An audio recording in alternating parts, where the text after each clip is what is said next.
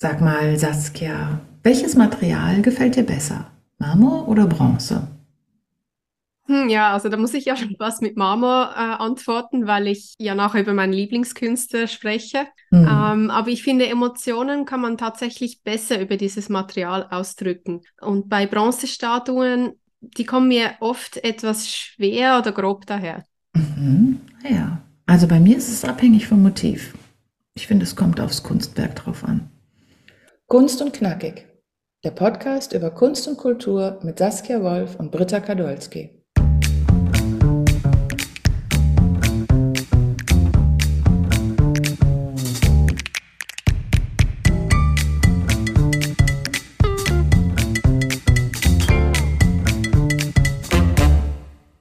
Herzlich willkommen, liebe Zuhörerinnen und Zuhörer.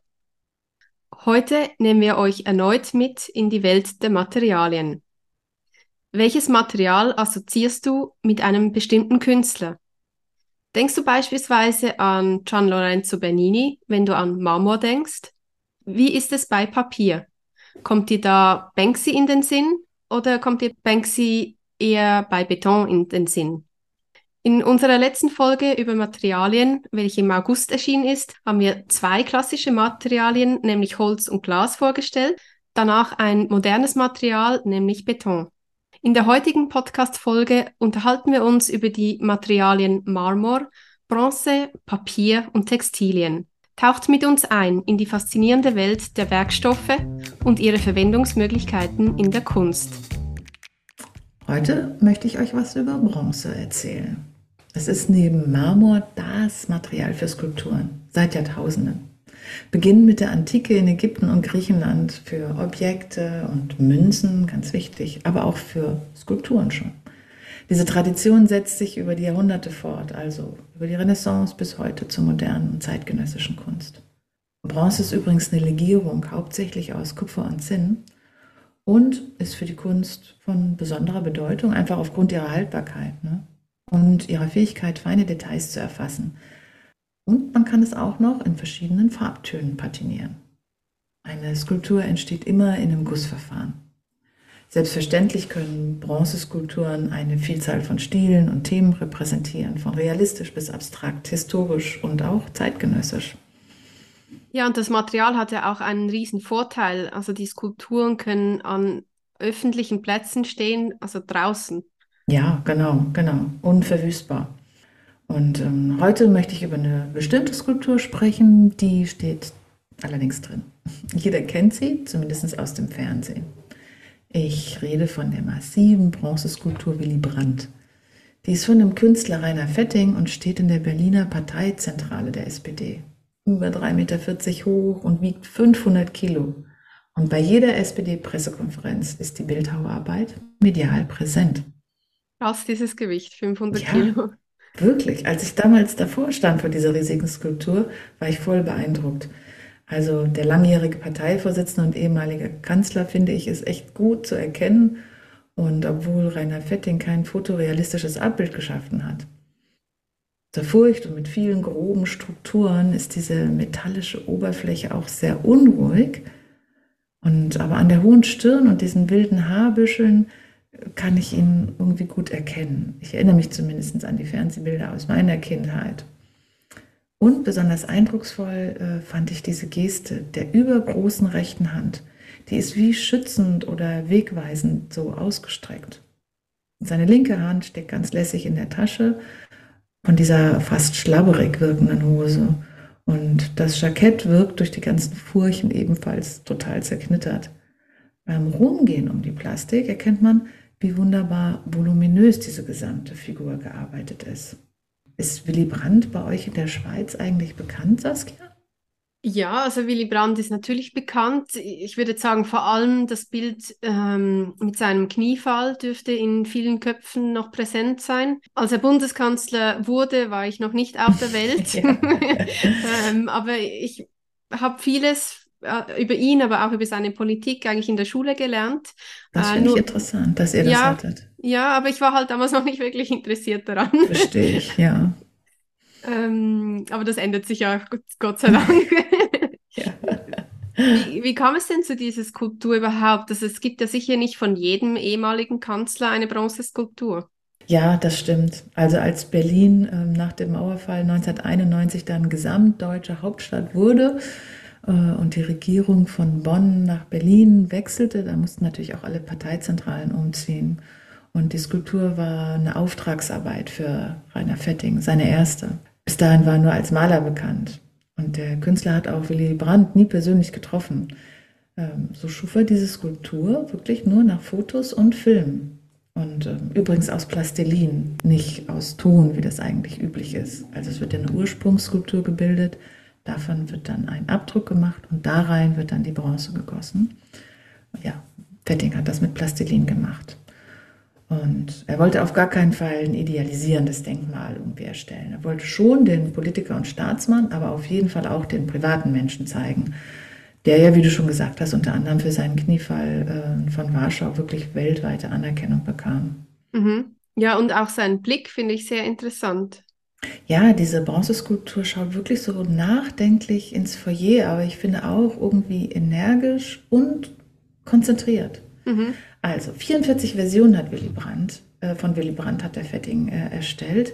Einige stehen in Parks, andere in Privaträumen und äh, manche auch im Museum. Kennst du die anderen Figuren? Ich weiß, dass eine in Schweden steht, aber ähm, wo die anderen stehen, weiß ich gar nicht. Ja, hm, gute ja, Idee. Gute Recherche. Ja. Und ähm, natürlich gibt es auch nicht von jedem Kanzler eine Skulptur. Ne? Also porträtiert wurden unsere Kanzler schon irgendwie alle, bloß mhm. das ähm, Porträt von Angela Merkel steht noch aus. Sie kann sich scheinbar noch nicht entscheiden, wer sie malen darf. Also ich hätte ein paar Ideen, aber äh, ich schweife ab, lassen wir das mal. Nochmal ganz kurz zu Rainer Fetting, der äh, viele Bilder von der Berliner Mauer gemalt hat. Er lebte ja lange Zeit in Berlin-Kreuzberg, noch äh, vor dem Mauerfall und konnte von seiner Wohnung aus direkt auf die Teilende Mauer schauen.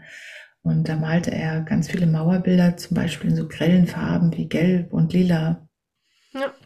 Wo wir ja gerade bei den Kunstladies, bei den Farben sind. Ja, stimmt, genau. Ja, dafür hätten wir auch noch eins nehmen können. Gute Idee. Hm. Naja, aber kommen wir jetzt mal zum nächsten Material. Ta, ta, ta, ta. Ein Material, ähm, welches für Skulpturen bei Künstlern natürlich sehr beliebt ist. Und es ist auch relativ weich, obwohl ich finde, das denkt man immer gar nicht so, aber beim Abbau und dann auch relativ leicht zu bearbeiten. Und es wird über die Jahre hart und verdichtet sich. Ähm, aber es ist auch ein Material, bei dem ich von Anfang an wusste, ich überlasse dir das Feld. Also, Saskia, wir sind beim Marmor angelangt. Sehr großzügig von dir, vielen Dank. Nicht, dass wir uns noch streiten, das wäre ja schlimm. Ach was, schieß los. Erzähl uns von Gian Lorenzo Bernini. Hm, ja, Bernini, also ich kann wirklich nicht anders. Da kommt so ein Sehnsuchtsseufzer bei mir raus. ja, also er ist und bleibt für mich der unangefochtene Meister, wenn es um das Material Marmor geht. Also kein, kein anderer Künstler kommt für mich an ihn ran. Ja, aber komm, warte mal. Was ist denn mit ähm, David von Michelangelo zum Beispiel? Hm, ja, nice try. aber nein, nicht mal Michelangelo. Ach komm, nicht mal. Warum, der arme Michelangelo? So ein schöner David. Ja, nee, nee, also ich meine, es ist natürlich keine Diskussion. Michelangelo ist ein, ein großartiger Künstler. Und beim, Dav äh, sollte ich schon David sagen, weil mein Chef David heißt. also beim David äh, legte er den Fokus unter anderem auf die menschlichen Proportionen. Aber Benini spielt mit den menschlichen Emotionen. Also seine mhm. Skulpturen zeigen oft oder fast immer den Höhepunkt des Geschehens und er nimmt uns auf eine emotionale Reise mit, also indem er uns das Drama der Geschichte auf ihrem Gipfelpunkt zeigt. Er ist eigentlich auch einer der ersten Künstler, der nicht nur die, diese dargestellten Personen sehr realistisch äh, und wirklichkeitsnahe darstellt, sondern eben auch Gefühle involviert, also die Gefühle der Figuren zeigt. Mhm. Also mit Gefühlen meinst du Freude, Trauer, Schrecken und so? Ja, ja, genau. Also das Darstellen der Emotionen wird dann auch prägend sein für die Barockzeit. Und Bernini ist der Pionier und er nimmt uns mit auf eine Gefühlsreise. Mhm. Ja, also Bernini verkörpert ja die Eigenschaften eines barocken Künstlers par excellence. Ist weltgewandt, belesen, agiert geschickt auf dem Parkett der diplomatischen Beziehungen und er genießt Wohlstand und erhält ja auch viele Ehrungen. Er ist Bildhauer, Architekt, Maler, Schauspieler, Höfling zugleich. Ist ja wirklich ein Paradebeispiel eines Künstlers, oder? Mm, wenn da das Aber nicht wäre. Ach komm, was meinst du damit?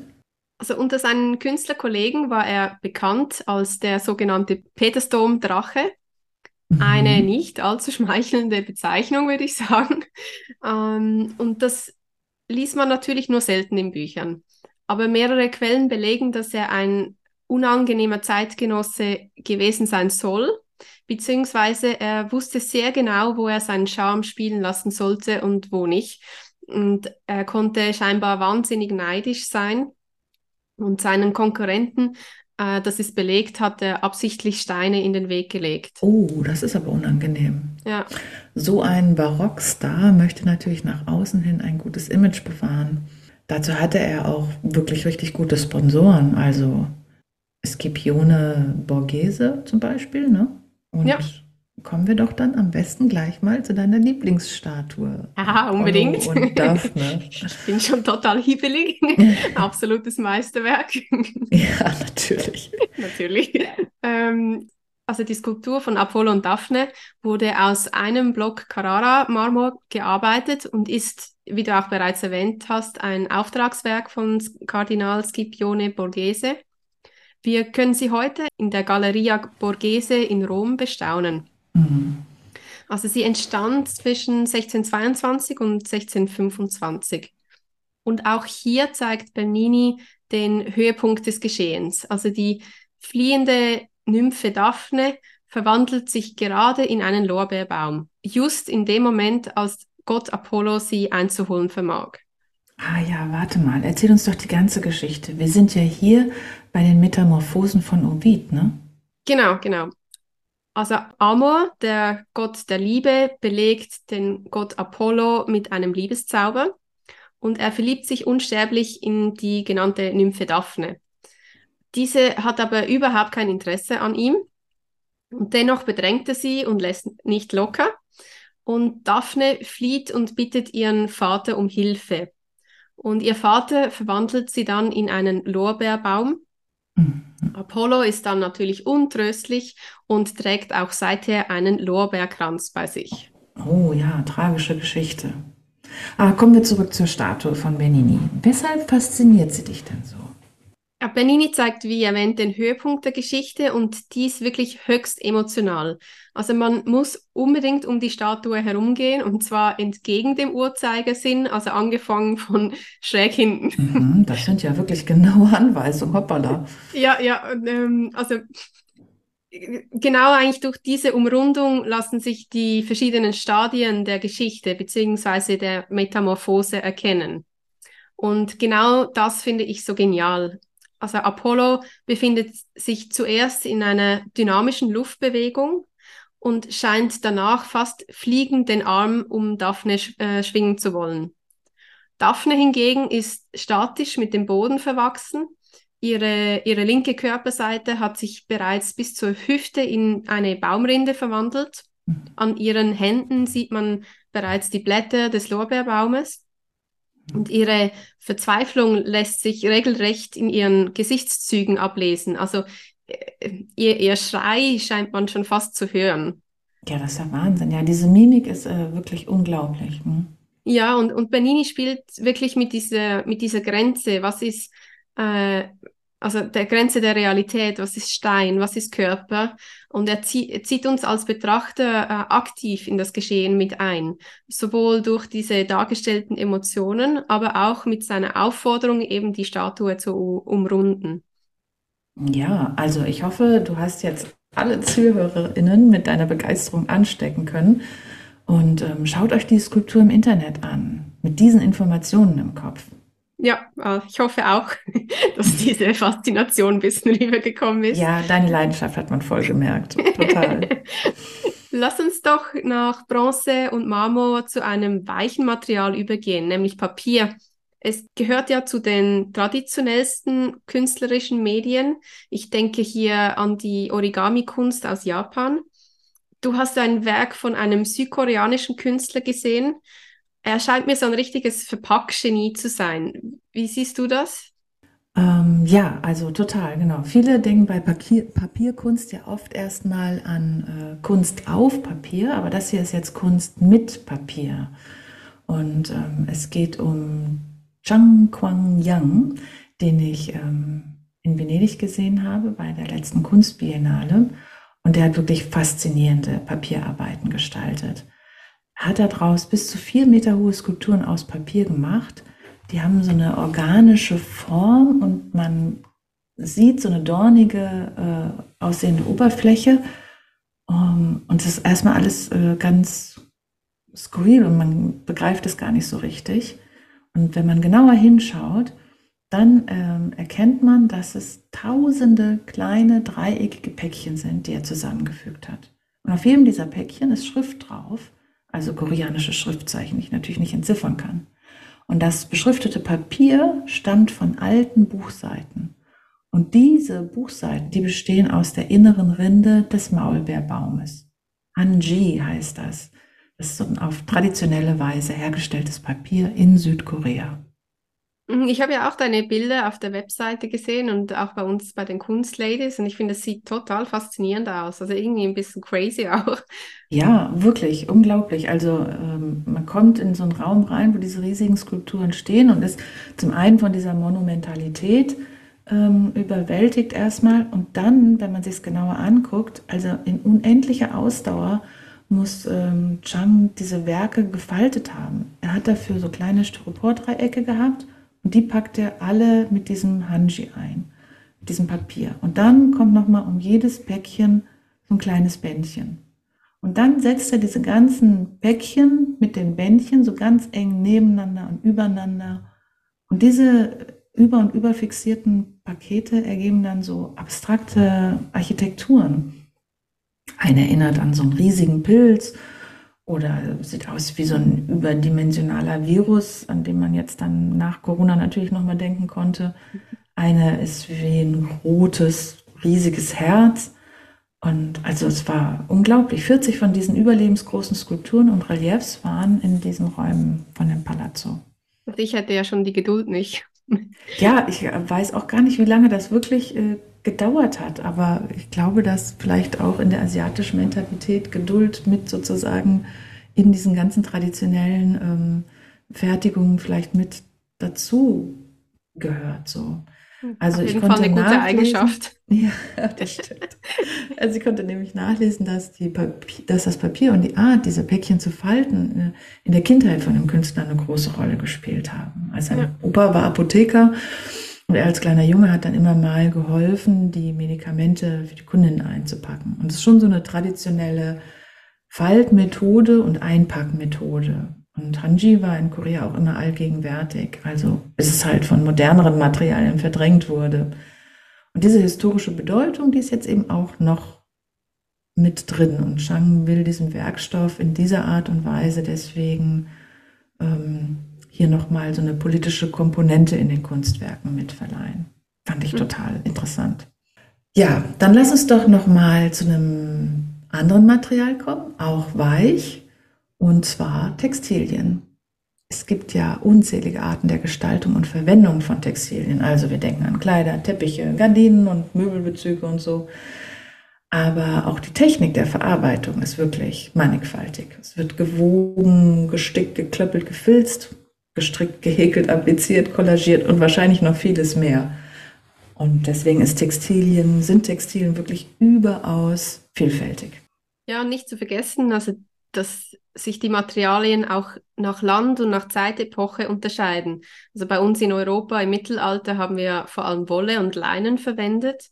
In China hingegen war beispielsweise die Seide bereits bekannt. Mhm. Im 14. Jahrhundert kommt bei uns der Samt auf.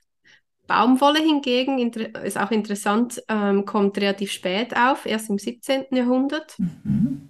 Ja, und heute, äh, heute tragen wir sogar Schuhe aus rezyklierten Plastikflaschen. Das ist ja unglaublich. Ja, das stimmt. Würdest du das dann auch unter Textil sehen? Weil diese, diese Plastik wird ja quasi so fein ähm, gesponnen, also so fein zermalmt, dass man auch damit ähm, spinnen kann, ne? so weben Ja, kann. aber irgendwie ist schon auch, ja, ich würde schon Ja. Mhm. Ja, stimmt. Nylon ist ja auch eigentlich irgendwie ein Plastik Ja, und daraus Stoffe. Ja, ist verrückt. Und ähm, wir entdecken ja auch immer äh, neue Verwendungs- und Verarbeitungsformen. Also Textilien dienten auch schon immer den, als Statussymbolen. Man denke hier beispielsweise an die üppig bestickten Kleider damals von Kaisers und Königs.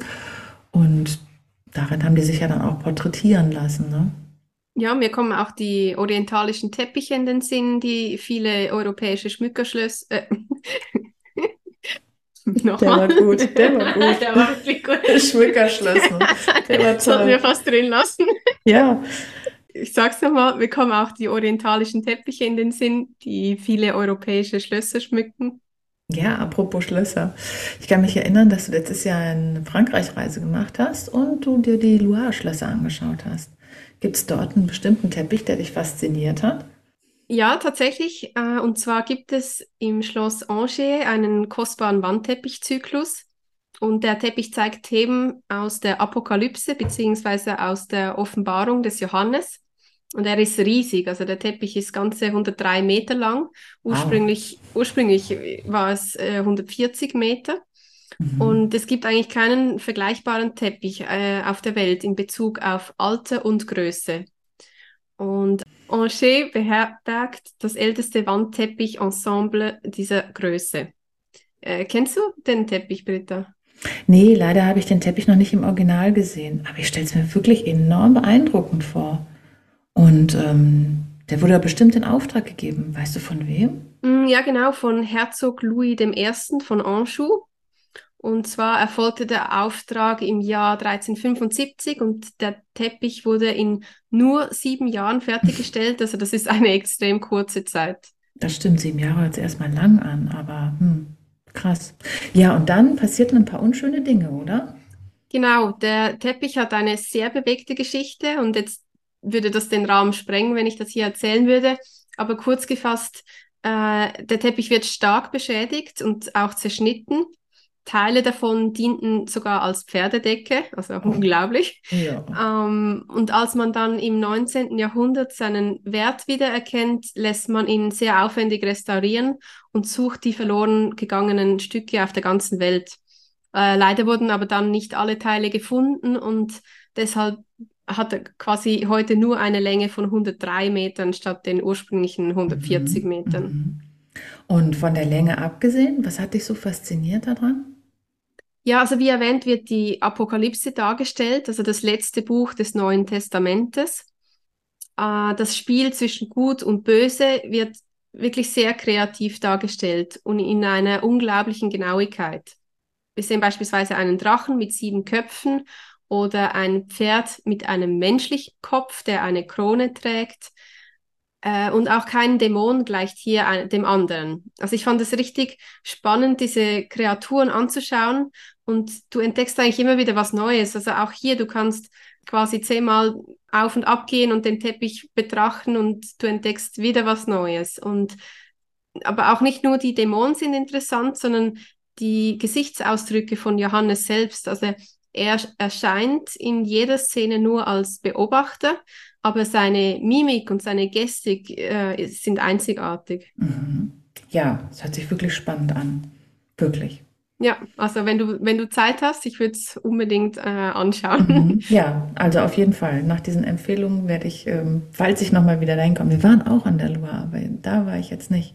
Aber ja, hätte ich Lust, mir anzuschauen, wirklich. Ja, unbedingt. Ja, und jetzt sind wir auch schon wieder am Ende unserer Materialfolge angekommen. Unglaublich, wir haben jetzt vier Materialien, die alle so unterschiedlich sind, durchgesprochen. Liebe Zuhörerinnen und Zuhörer, das war's schon wieder für heute. Wir hoffen, die Folge hat euch gefallen. Seid ihr neugierig geworden und möchtet ihr mehr über die Verwendung von Materialien in der Kunst erfahren? Alle Angaben dazu in den Shownotes.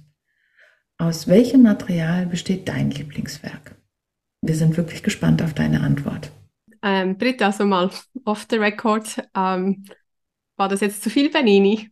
Nein, nein, schon okay. Wirklich tolle Leidenschaft, die du da mitgebracht hast.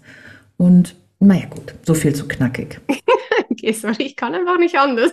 Ich weiß, ich weiß, aber das ist doch cool, dass du wirklich mit so viel Begeisterung dabei bist. Wir freuen uns sehr, wenn ihr unseren Bernini, ah, wenn ihr unseren, was? wenn ihr unseren Podcast abonniert. Oh, Spaß beiseite. Also, abonniert uns. Danke für eure Unterstützung. Es hilft uns sehr. Und tschüss, bis zum nächsten Mal. Zusammen.